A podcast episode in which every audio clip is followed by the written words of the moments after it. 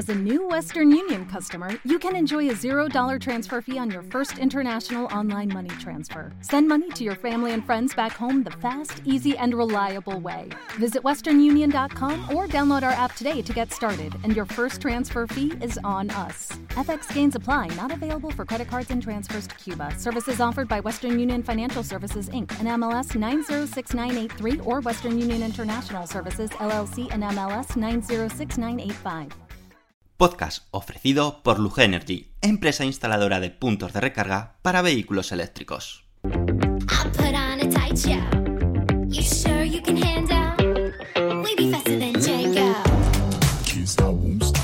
Bienvenidos al podcast de Somos Eléctricos. Yo soy Antonio Sánchez y te voy a acompañar durante los próximos 30-40 minutos que dura este podcast. El objetivo de este podcast es difundir y dar a conocer más sobre los vehículos eléctricos, energía sostenible y tecnología aplicada a los vehículos. El contenido del podcast contará inicialmente con tres apartados diferenciados. Por una parte, hablaremos de las noticias más destacadas ocurridas sobre vehículos eléctricos. Continuaremos con un apartado de Tesla, llamado Espacio Tesla, donde te hablaremos de curiosidades y experiencia de uso de un Tesla. Finalmente, acabaremos con preguntas y respuestas que nos hagáis llegar en los podcasts anteriores o a través de las redes sociales. Daremos respuesta a todas las dudas que te surjan. Y ahora sí, comenzamos el podcast número 124 de Somos Eléctricos.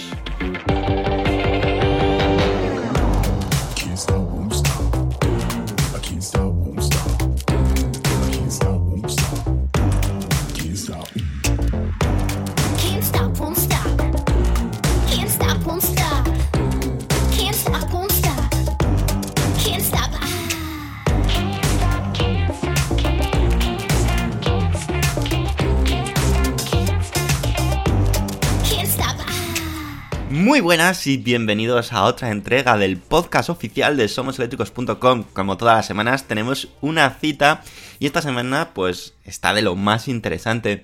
Empezamos pues con el protagonista absoluto de la semana y es que Hyundai por fin ha presentado el Ioniq 5 y aquí en este mismo momento os vamos a hablar de él, vamos a daros todo tipo de detalles de lo que se ha podido conocer y de lo que se ha presentado. El 23 de febrero de 2021 fue el día escogido para que Hyundai presentara a todo el mundo este Ioniq 5, un coche, la verdad, muy esperado. El inicio de una nueva era eléctrica de Hyundai, con el primer vehículo fabricado en la nueva plataforma EGMP, la plataforma que pertenece a Hyundai Motors y Kia, y que en alguna que otra ocasión ya os hemos hablado sobre esta prometedora plataforma pensada para fabricar exclusivamente vehículos eléctricos. Todos teníamos una expectación muy alta de lo que Hyundai era capaz de hacer con una plataforma específica para coches eléctricos, especialmente tras ver el excelente trabajo, no podemos decirlo de otra forma, que realizaron con el Hyundai Kona Electric y el Hyundai Ioniq Electric. Dos vehículos eléctricos, los dos primeros vehículos 100% eléctricos de la marca, que fueron adaptados de versiones de combustión e híbridas, por lo tanto tiene todavía muchísimo más mérito. Los vehículos de Hyundai se caracterizaban o se caracterizan por ser realmente eficientes. Veremos a ver si este Ioniq 5 también lo es igual o más, debería de ser más, que sus hermanos adaptados de combustión. Hyundai ya facilitó en su momento fotos de Ioniq 5 que os dejamos hace unos días en nuestra página web en somoseléctricos.com.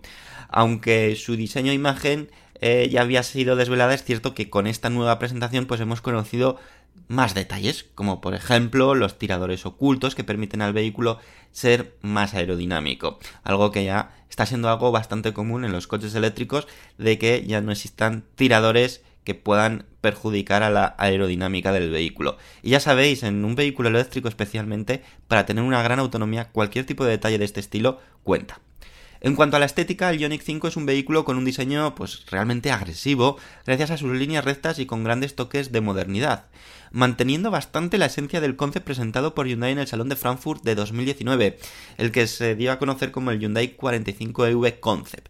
La verdad es que cada vez más los fabricantes están apostando por mantener el concept presentado en su versión prácticamente final, y eso es algo que personalmente me gusta mucho, porque a veces presentan unos concepts totalmente modernos, totalmente no funcionales, totalmente que sabemos que no va a salir al mercado, y la versión al final que sale a producción es totalmente distinta.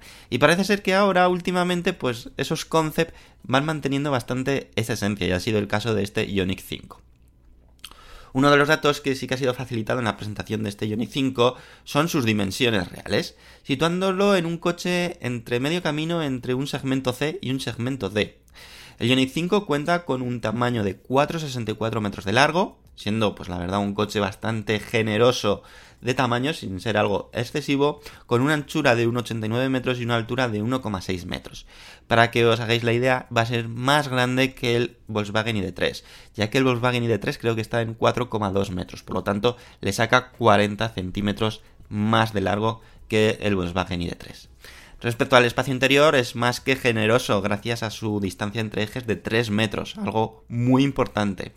Y que la verdad es algo que en los vehículos eléctricos que se fabrican desde cero se está aprovechando y mucho. Ese espacio interior. Son capaces de hacer espacios interiores más grandes o con más posibilidades de ser habitables, por decirlo de alguna forma, que con los coches de combustión, manteniendo el mismo tamaño físico realmente. Otro de los partes importantes es eh, la capacidad del maletero. En este caso, el Ioniq 5 tiene un maletero de una capacidad de 531 litros y que puede llegar a 1600 litros si abatimos las plazas traseras. El primer coche eléctrico de la nueva era Hyundai tenía que venir con la máxima tecnología posible, y en este aspecto el fabricante, pues la verdad es que no ha defraudado. El Ioniq 5 estrena los nuevos faros Matrix LED, que la verdad me encantan ese, ese toque que le dan entre moderno y retro, tanto para las luces delanteras como en las luces traseras, ofreciendo una calidad de luz realmente excelente. Si queréis ver vídeos, más que fotos, vídeos del Ioniq 5, os invito a que paséis por nuestro canal de YouTube, Somos Eléctricos, y en el último Eléctricos TV hablamos también del Ioniq 5, y ahí pues veis vídeos del, del Ioniq 5 en acción. Cabe destacar que el interior del vehículo pues viene dotado con una generosa pantalla digital que se extiende desde detrás del volante hasta la consola central, siendo esta parte totalmente táctil para su uso. Es decir, la parte que está en la parte central de la consola, es decir, es como dos pantallas pero que están medio unidas.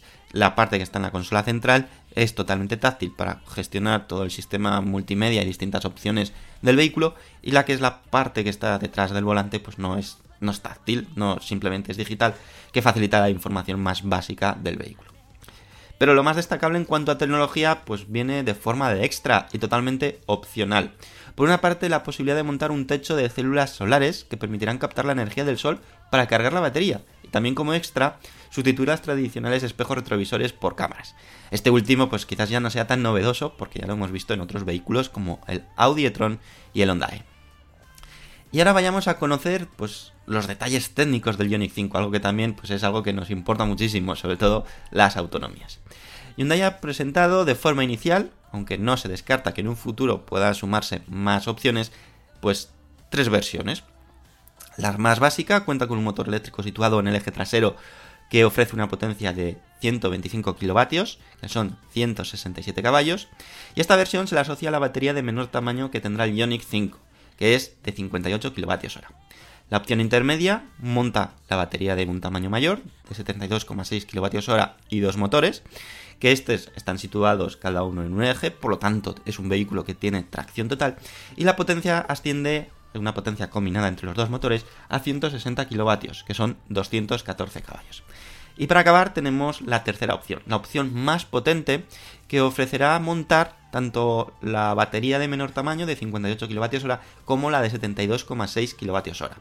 En este punto a mí creo que la de, menor tamaño, la de 58 kWh, quizás se antoja algo escasa, porque si tenemos motores más potentes, su consumo va a ser mayor. Por lo tanto, yo creo que aquí quien opte por esta opción casi casi seguro, pues te vas a tener que ir a la de 72,6 kWh.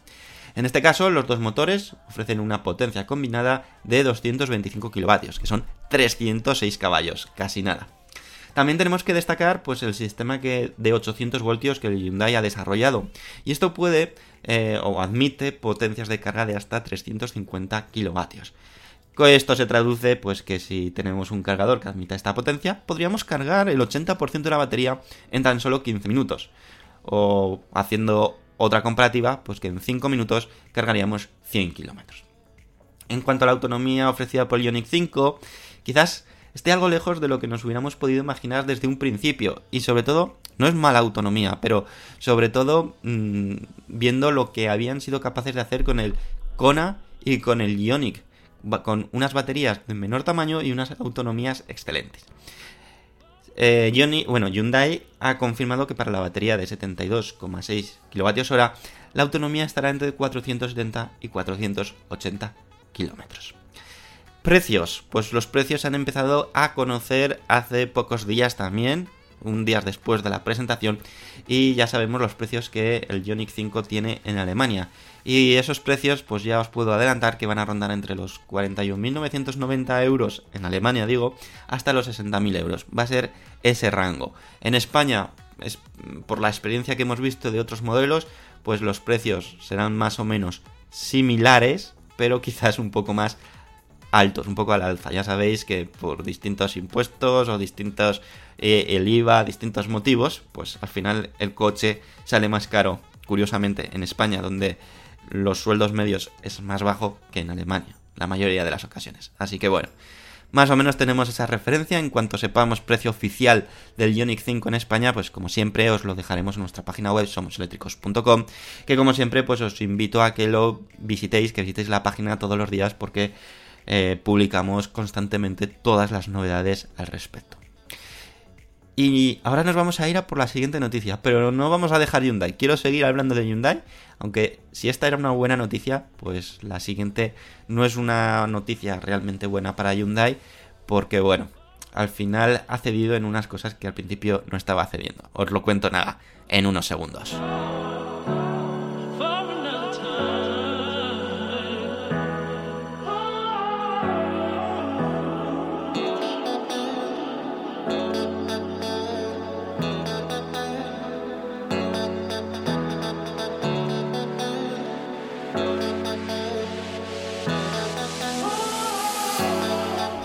No sé si recordaréis que hace unos meses ya estuvimos hablando en Somos Eléctricos de que Hyundai iba a realizar una llamada masiva de miles de Hyundai Kona Electric para revisar el estado de su batería y sustituir en caso de que fuera necesaria tras el detectar que varios, varios vehículos habían sufrido incendios pues así repentinos sin ningún motivo aparente e incluso vehículos que estaban parados y aparcados.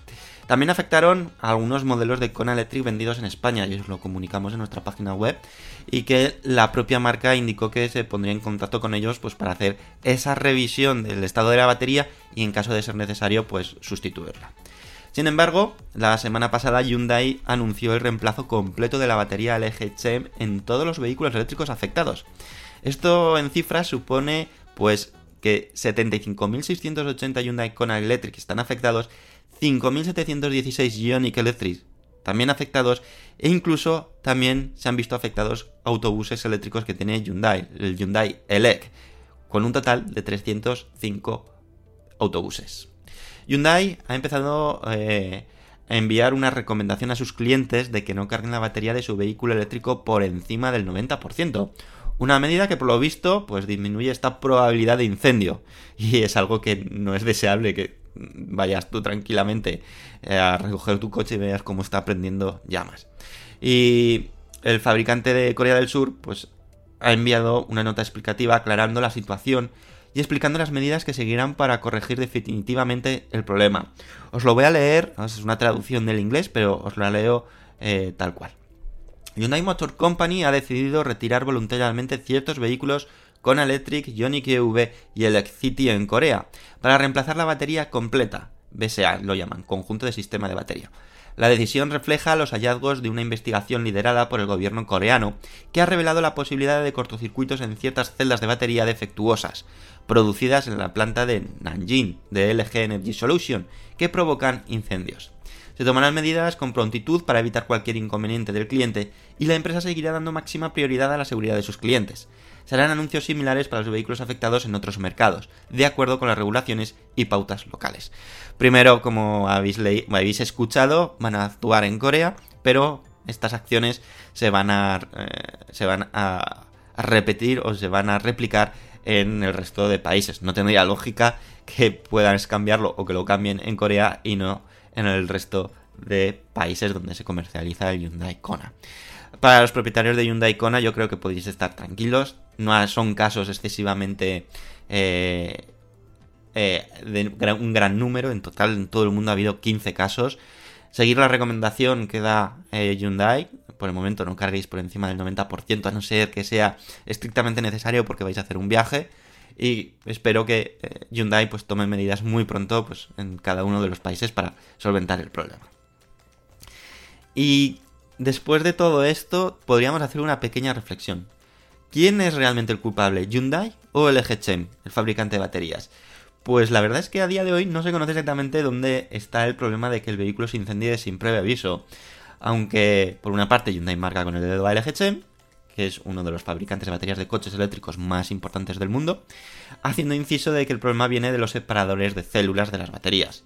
Por otra parte, como era de esperar, LG Chem echa balones fuera y no admite la culpa, indicando que el problema ha sido pues realmente de Hyundai por no aplicar las sugerencias indicadas por ellos en cuanto a la carga rápida y gestión de la batería. El coste de esta reparación y sustitución masiva, pues la verdad es que supone un importante gasto en un principio para Hyundai, porque va a ser el que primero va a hacer el, desembolso, que está valorado en nada más ni nada menos que 900 millones de dólares, coste que al menos el fabricante coreano espera sufragar al 50% con LG Chem. Hyundai ha anunciado que la sustitución masiva de baterías empezará en breve y se aplicará en todos los países donde tiene presencia comercial. Aunque ya dice que completar todo el proceso pues podrá suponer entre uno y dos años. Como dato curioso, pues Hyundai parece ser que está perdiendo confianza con el Chem después de todo este escándalo y que las próximas baterías que monten sus próximos vehículos, como el Ioniq 5, Ioniq 6 y bueno, otros posibles modelos, pues serán de otro fabricante, será de KTL y SK Innovation. Eh, hicimos un artículo al respecto, por si queréis ampliar muchísima más información al respecto, pues podéis hacerlo en nuestra página web somoseléctricos.com y buscar esa información. La verdad es que quizás esto es lo peor que puede pasar en una tecnología que está en, auge, que está intentando hacer su hueco en el mercado y posicionarse como referencia absoluta en el mercado para los próximos años, pues que es, eh, pues bueno, digamos que a todos los que no están a favor de, los vehículos eléctricos, pues es darles un motivo más o justificar de que ves como no es seguro un coche eléctrico porque se incendia, pero eh, aquí sí que tenemos unas buenas armas que podemos decir, ¿y los coches de combustión? ¿Qué me decís? No se incendia, no hay incendios, no hay un accidente y, y empieza a arder un coche, o incluso ha habido casos de que se ha incendiado espontáneamente. Lo único, pues que a día de hoy no tiene tanta repercusión como si sucede en un vehículo eléctrico. Pero bueno, esperemos que Hyundai tome medidas muy muy rápido y que se quede solventado pues este, esta incidencia y no vuelva a ocurrir. Que como decimos, es algo pues, que entra dentro de lo normal porque son tecnologías pues todavía muy incipientes, muy nuevas y que eh, el paso del tiempo pues hace que sean tecnologías más seguras y mejores. Y ya nos vamos a ir a por la tercera noticia.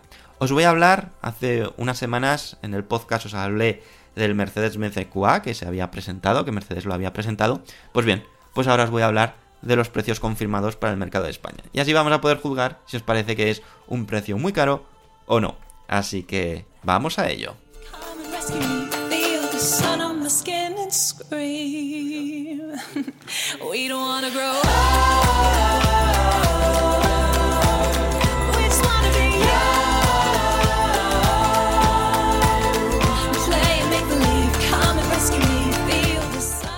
Hace unas semanas, como ya te he adelantado, pues Mercedes-Benz presentó a todo el mundo su próxima gran apuesta, el Mercedes-Benz EQA. Tras el estreno de Mercedes-Benz en la era eléctrica con el imponente sub EQC, cuyo, pues la verdad, eh, no tuvo el éxito que todos esperaban, o al menos que Mercedes-Benz esperaba, la verdad que fue un éxito más que dudoso. Ahora el turno es para el pequeño de la familia, el cual pues tienen puestas muchas esperanzas en poderse hacer un hueco en cuanto a movilidad eléctrica o vehículos eléctricos. El Mercedes-Benz EQA desciende natural o es descendiente natural del GLA, es decir, se trata de un sub de tamaño medio pequeño, de, compacto, que viene pues a rivalizar exactamente pues con otras apuestas de otros fabricantes como puede ser el Tesla Model o el Ford Mustang Mach E entre otros. Creo que lo podríamos categorizar dentro de ese segmento. El Mercedes-Benz EQA se ofertará inicialmente en una sola versión, no se quiere complicar Mercedes-Benz en tener distintas versiones, quiere empezar las cosas de forma sencilla y así pues la producción poderla tener mucho más controlada. El nombre que recibe esta única versión que se comercializará en España es la EQA 250. Contará con un solo motor delantero que ofrece una potencia de 140 kilovatios, que son 190 caballos, y un par de motor instantáneo de 375 Nm. Siguiendo con las especificaciones técnicas del EQA 250, citar que monta una batería pues, de un tamaño, digamos, intermedio, de 66,5 kWh de capacidad, que esto, según el fabricante, se traduce en una autonomía de 426 km bajo el ciclo WLTP. Por lo tanto, entra más o menos dentro de la media. Y bien, ahora sí, vamos a ver qué precio tiene el Mercedes-Benz EQA 250 en España. No ha sido pues hasta este momento cuando el fabricante alemán ha facilitado los precios oficiales de este Mercedes-Benz EQA para el mercado español. El precio de partida de la versión EQA 250 es de 49.900 euros. Este precio hay que enfatizar que incluye IVA, pero no incluye ningún tipo de descuento por parte del fabricante ni concesionario, ni tampoco está aplicado la posible ayuda del Plan MOVES 2021. Al tratarse de un vehículo cuyo precio está por debajo de los 45.000 euros más IVA, es decir, si descontamos el IVA de esos 49.900 euros, pues es un vehículo que se puede acoger al Plan MOVES 2021, siempre y cuando no cambien las condiciones del año pasado. Esto significa que se podría contar con un descuento total de unos 6.500 euros. En España solo se contará inicialmente con esta versión y acabado, el denominado Electric Art, aunque es de esperar que en los próximos meses se vayan sumando más opciones y versiones con mayor autonomía y potencia. Respecto a los lanzamientos, pues se espera que las, primeras unidades de este Mercedes-Benz EQA 250 podamos verlas ya en España pues a partir de abril de este mismo año, abril 2021. Y bueno, ¿qué os parece a vosotros el precio de Mercedes-Benz EQA? ¿Os parece realmente elevado? ¿Está en consonancia al segmento y al tipo de vehículos eléctricos que se están viendo? Más o menos está un poco dentro de, de ese perfil de precios. Como siempre, deja tu opinión, tu comentario y así lo podemos compartir en el próximo podcast. Y ya nos vamos con la, con la cuarta noticia. Os vamos a hablar de Nikola Motors, porque ha vuelto y ha presentado su plan estratégico para los próximos años y te voy a dar todos los detalles.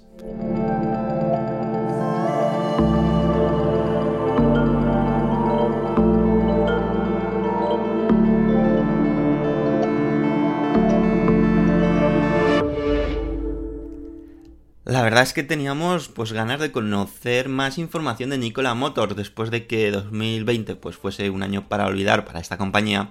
Ya que sabéis, como bueno, como os contamos en somoseléctricos.com, pues fue un año realmente convulso que provocó pues una gran agitación tanto fuera como dentro de la compañía.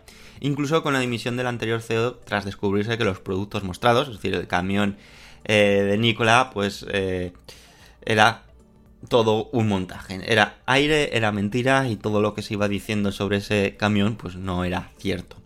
A esto hay que sumar que General Motors pues decidió finalmente no colaborar con Nikola Motors para el desarrollo de una pickup eléctrica y de hidrógeno que pintaba realmente bien, la conocida como Nikola Badger, por el motivo de ese de esa finalización de, de colaboración pues fue principalmente pues por todo el revuelo que había causado por las mentiras arrojadas por la compañía y especialmente por el CEO o ex CEO de Nikola Motors. Después de varios meses sin saber nada de ellos, una de las empresas, pues la verdad que más prometedoras sobre transporte pesado terrestre eh, era, pues hemos conocido nuevos planes futuros. De nuevo se centrará pues en el transporte terrestre. Va a dejar un poquito de lado pues productos de consumo. Productos de consumo me refiero a pues eh, coches para uso particular, ofreciendo dos camiones de hidrógeno y un camión de baterías. El primero de ellos es el Nikola 3 BEP Cabover, lo, lo han llamado así. Es el camión eléctrico de Nikola Motors, que sinceramente es un viejo conocido que en alguna ocasión ya os hemos hablado en Somos Eléctricos, en el cual pues también eh, estaba en una colaboración con Iveco. Este camión eléctrico pues montará un paquete de baterías que ofrecerá una autonomía que no llegará a 500 kilómetros. Es decir, será un camión que será utilizado para recorridos no excesivamente largos. Luego contaremos con el Nikola 3 FCF Cabover, que es el siguiente escalón. Un camión que en vez de montar las baterías que os hemos comentado anteriormente, pues monta celdas de combustibles de hidrógeno. Será la gran diferencia con el camión anterior, ya que estéticamente incluso podría ser prácticamente igual. Al montar celdas de combustible de hidrógeno, pues aquí su autonomía aumenta hasta los 800 kilómetros. Esto significa que permitirá hacer recorridos de mayor tamaño o de mayor distancia sin tener que parar cargar el camión en ninguna de estaciones de carga. Hemos visto que, por el momento que tenemos el camión de hasta 500 kilómetros y luego para cubrir de 500 a 800 tenemos este Nikola 3 FC Cabover. Finalmente tendremos pues la estrella o estrella de la corona, el llamado Nikola 2 FC Sleeper. Este camión ofrecerá una autonomía de hasta 1500 kilómetros gracias al uso de celdas de combustible de hidrógeno. Eso sí, este espectacular camión eléctrico no se lanzará hasta finales de 2024, queda todavía bastante desarrollo por delante. Y con estas tres opciones de camiones eléctricos y de hidrógeno, pretenden Nikola Motors cubrir todo el espectro posible de transporte de mercancía, desde pequeñas rutas hasta las rutas más largas. Hemos visto cómo lo ha segmentado muy bien hasta llegar a una autonomía de 1500 kilómetros. Aquí Tesla mmm, va a ser su máximo rival con el Tesla Semi, con su camión, que como sabéis también eh, tiene dos segmentos o dos tipos de camiones, uno con mayor autonomía y otro con menor autonomía. El de menor autonomía, el más pequeñito, ya hablamos en algún momento, no sé si en el podcast, pero en la página web somoseléctricos.com seguro, de que eh, las baterías que iba a montar eh, ese camión pequeñito, pues iban a ser de un tamaño bastante, entre comillas, reducido, de 500 kilovatios hora. Lo que no se sabe es esa autonomía. Otra cosa será el camión más grande, el del Tesla Semi, pues de mayor autonomía, que pues eh, veremos a ver hasta qué eh, kilómetros puede recorrer sin tener que cargar. ¿Llegará a esos 1500 kilómetros que ha presentado Nikola Motors con el Nikola 2 FC Sleeper? Pues para ello habrá que esperar y habrá que conocer pues, más detalles al respecto. Y ahora sí, ahora nos vamos a ir al espacio Tesla, pero antes os dejo con la sugerencia y recomendación de nuestro patrocinador de este podcast, que gracias a él podemos hacer cada semana este podcast. Así que vamos a ello. Si hablamos de coches eléctricos, debemos hablar de punto de recarga, ¿verdad? Qué importante es tener el mejor cargador según tu vehículo eléctrico, con todas las protecciones para cargarlo de forma segura. Aquí debemos hacer mención especial a Luge Energy, nuestra empresa de confianza especializada en la instalación de puntos de recarga en garajes privados y comunitarios. Han instalado, atentos, más de 7.000 cargadores en España en los últimos 8 años. Por lo tanto, experiencia y casos tienen de sobra para que puedan cubrir todas tus necesidades. ¿Y por qué? ¿Por qué confiamos o por qué os recomiendo Luge Energy? Porque visitan tu garaje de forma totalmente gratuita, te asesoran y gestionan todas las ayudas en el caso de que haya ayudas. Y ahora, además, para todos los oyentes de este podcast de Somos Eléctricos, tienen una promoción especial. Atentos, un 15% de descuento a la hora de instalar tu punto de carga en tu garaje. Solo tienes que entrar en la siguiente web o en la siguiente dirección, que también os lo vamos a dejar en la eh, descripción del podcast para que no tengas ninguna duda, pero es lugenergy.com barra somos eléctricos. Así podrás aprovechar esta promoción exclusiva que son un 15% de descuento, que está realmente bien. Y además vais a contar o vais a contar con la confianza y con la profesionalidad de una empresa que ya tiene muchísimos años experimentados en este sector. Así que ya sabéis, podéis confiar en Lugenergy para instalar vuestro punto de carga. Y ahora sí, ya nos vamos al espacio Tesla.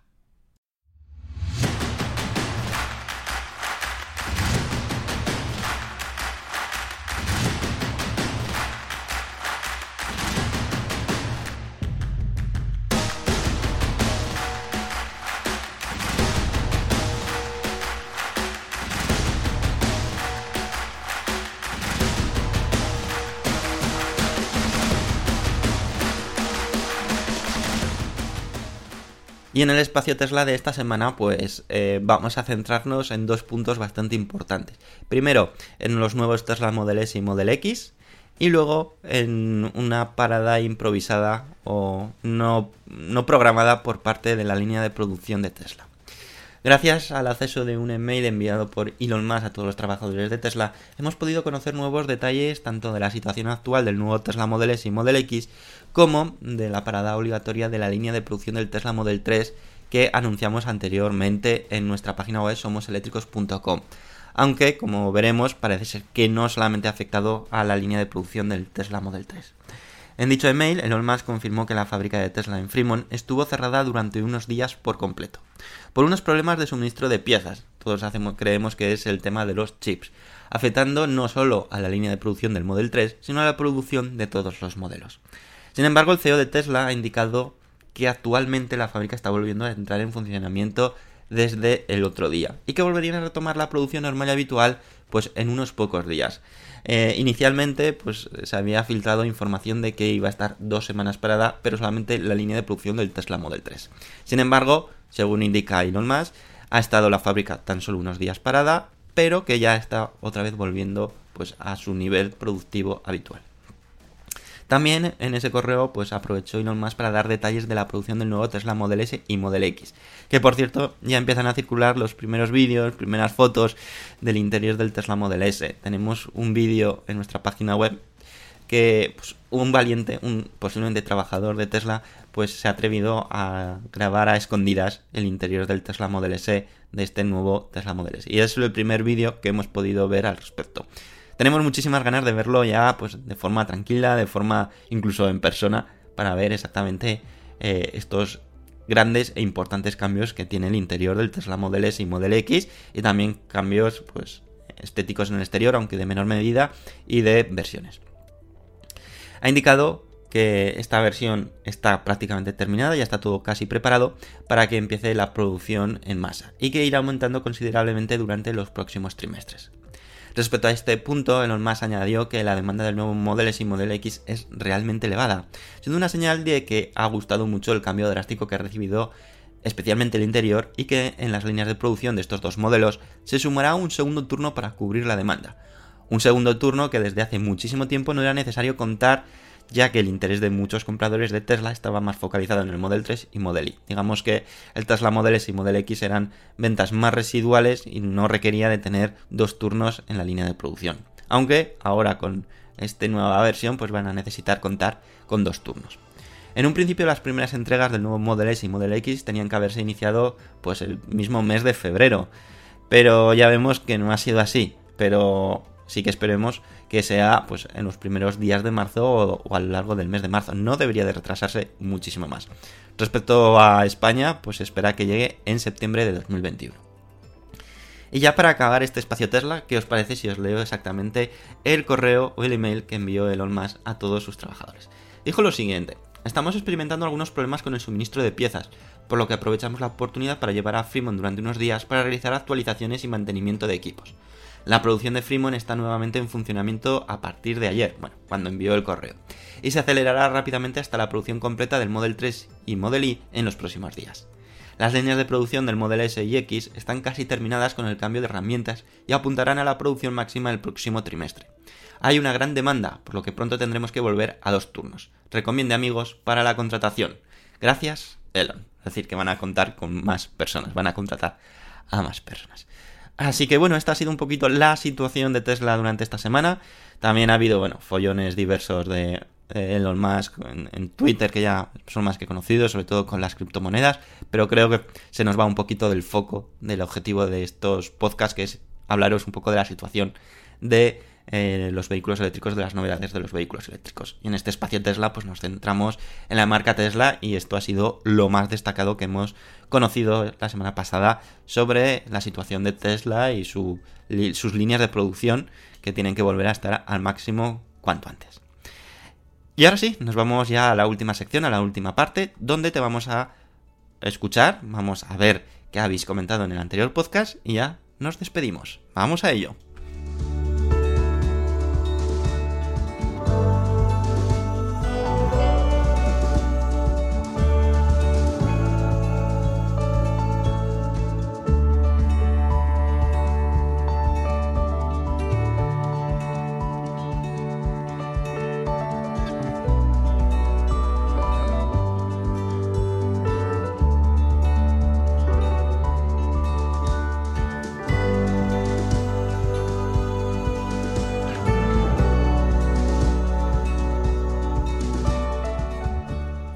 Siempre, agradeceros muchísimo pues vuestra aportación y vuestros comentarios. De nuevo, pues la participación ha sido más que aceptable y vamos a por ello. Primero ha sido Antonio García que nos dice referente a Xiaomi, me hace reflexionar sobre el impacto que puede representar en la concepción del coche de futuro, la entrada de empresas tecnológicas en el sector de la automoción. Mi visión es que la parte más importante de los coches estará en el software y en la conectividad quedando el resto del coche, el hardware, como soporte físico para atender y ejecutar las órdenes procesadas por el software de inteligencia artificial y Big Data. En definitiva, coches inteligentes de conducción autónoma, de baja siniestralidad, ecológicos, con nuevos modelos no tradicionales de comercialización, como es el pago por uso, y como sucede en las aplicaciones de programas informáticos. Pues, pues sí, todo apunta a que vaya a esa dirección, totalmente de acuerdo. Y que la entrada de empresas tecnológicas pues todavía hace que pensemos más es que vaya todo a esa, a esa dirección. María Pilar Alonso Lozano nos dice, tengo la impresión de que Audi quiere seguir mareando la perdiz con los coches eléctricos y así confundir y retrasar en sus clientes la decisión por un coche eléctrico. Respecto a la opinión de Audi, eh, no, comparto, no comparto de hacer coches asequibles sacrificando la autonomía. Como fabricante el reto lo tiene que fabricar en coches económicos con baterías de gran autonomía, de carga rápida, eficientes y ecológicas. Pues pues poco más que añadir. Ya yo también compartí mi opinión al respecto y estoy totalmente alineado en eso. No tienen que hacer coches con menor autonomía para que sean más baratos, sino tienen que desarrollar tecnología que permita que sean coches más baratos con gran autonomía.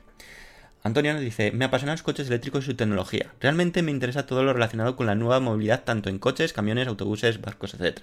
Impulsados por electricidad, hidrógeno o por cualquier nueva energía que descubran los científicos. Vuestras diferentes plataformas, especialmente iVoox, por los comentarios de los usuarios participantes, encuentro lo que busco, en concreto puntualidad e independencia de la información. Gracias por vuestro trabajo. Bueno, pues gracias a ti por escucharnos semana tras semana y, y me alegro muchísimo de que os guste pues lo que hacemos con tanta pasión. Heavy04 nos dice, aun a riesgo de desviarme un poco, al escuchar la apuesta de Xiaomi por desarrollar un coche eléctrico y el lanzamiento del Ioniq 5 por parte de Hyundai, me he acordado de Itachi, otra gran empresa que tiene muy diversificado su ámbito de actuación. Como has comentado, Xiaomi tiene productos variados. Hyundai fabrica maquinaria pesada y es una potencia en el sector naval. E Itachi no queda atrás. También fabrica maquinaria pesada, ferroviaria y militar. Es por eso que me intriga no escuchar nada de esta empresa. Sírvame un comentario como feedback y agradecimiento por tu trabajo. Un saludo.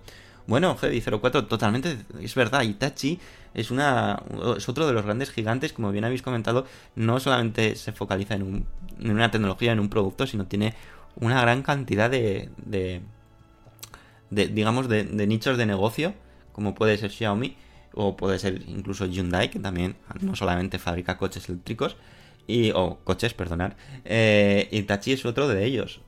Creo que alguna que otra información hemos ido dando en Somos Eléctricos, pero la verdad, sinceramente, no recuerdo eh, qué es, de, de, qué iba ese tema. Emilio J. Fernández Rey nos dice, para mí el futuro de la movilidad eléctrica pasa por el desarrollo de vehículos cada vez más eficientes. Carece sentido desarrollar vehículos con grandes baterías y poco eficientes, porque supone un derroche energético tanto en su fabricación como en su uso, además de resultar más caros. No olvidemos que el coste de la batería supone una gran parte del precio final. En este sentido, el grupo Hyundai parece que está haciendo una gran labor, junto con Tesla. De momento poseen los eléctricos más eficientes del mercado. Cada vez más fabricantes tradicionales, Audi, Jaguar, Mercedes, sacan al mercado modelos con baterías de un tamaño considerable, pero una autonomía vergonzosa, si lo comparamos con otros, vehículos con batería homóloga. Sinceramente deseo con ganas que lleguen coches con batería contenidas y autonomía sorprendentes, pero no modelo tras modelo, me llevo una decepción. Sí, cada vez hay más opciones en el mercado, pero ¿cuántas son realmente eficientes? Esperemos con ganas ese Ionic 5. Un saludo y gracias. Pues bueno, el Ionic 5 ya hemos conocido información. Y bueno, Emilio J. Fernández Rey añade que dice, y ahora que ya conocemos las prestaciones del Ionic 5, a mí personalmente me ha dejado un sabor descafeinado. Para una batería de 72 kWh útiles esperaba de Hyundai más autonomía que esos 480 km WLTP. Tengamos en cuenta que el Tesla Model 3 con batería un poco mayor, 75 kWh, homologa 580 km WLTP, y que el Model Y con esa misma batería homologa 525 km bajo el ciclo EPA. Aún se desconoce su homologación real en el ciclo WLTP. Pues estoy totalmente de acuerdo en este aspecto y que además, eh, bueno, y sigue añadiendo Emilio que, y no olvidemos que esos tres modelos descritos tienen unas dimensiones parecidas. Eh, respecto a, a, la autonomía del Ionic 5, bueno, lo hemos comentado un poquito aquí, de que sí, mmm, nos ha quedado también ese pequeño sabor agridulce que creíamos que con lo bien que lo habían hecho con el Ionic y con el Kona eléctrico eh, iba a ser un coche muy muy eficiente y montando una batería bastante generosa esperábamos autonomías un poquito mayores. Televerde nos dice, con respecto a la apuesta por vehículos con baja autonomía me parece equivocada. Por la razón que estar cargando más veces la batería provocará una disminución significativa de su vida útil mucho más rápido, por el exceso de estrés al que se le somete. No es lo mismo un vehículo con 200 km de autonomía inicial que pierde el 15% de su capacidad a un vehículo con 500 km que pierde el 15% de su capacidad. Aparte, el desarrollo nos indica lo contrario. Hace 20 años, un vehículo eléctrico con 100 km de autonomía costaba 35.000 euros, pero hoy un vehículo chino con 200 km de autonomía cuesta 9.000 euros.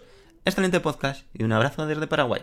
Muchas gracias, Televerde, como siempre, por, por escucharnos. Y ya finalmente nos dice Gerardo, el de- cajón. El futuro es el coche eléctrico con chasis solar, que autoalimentará la batería. Empieza a ver cosas.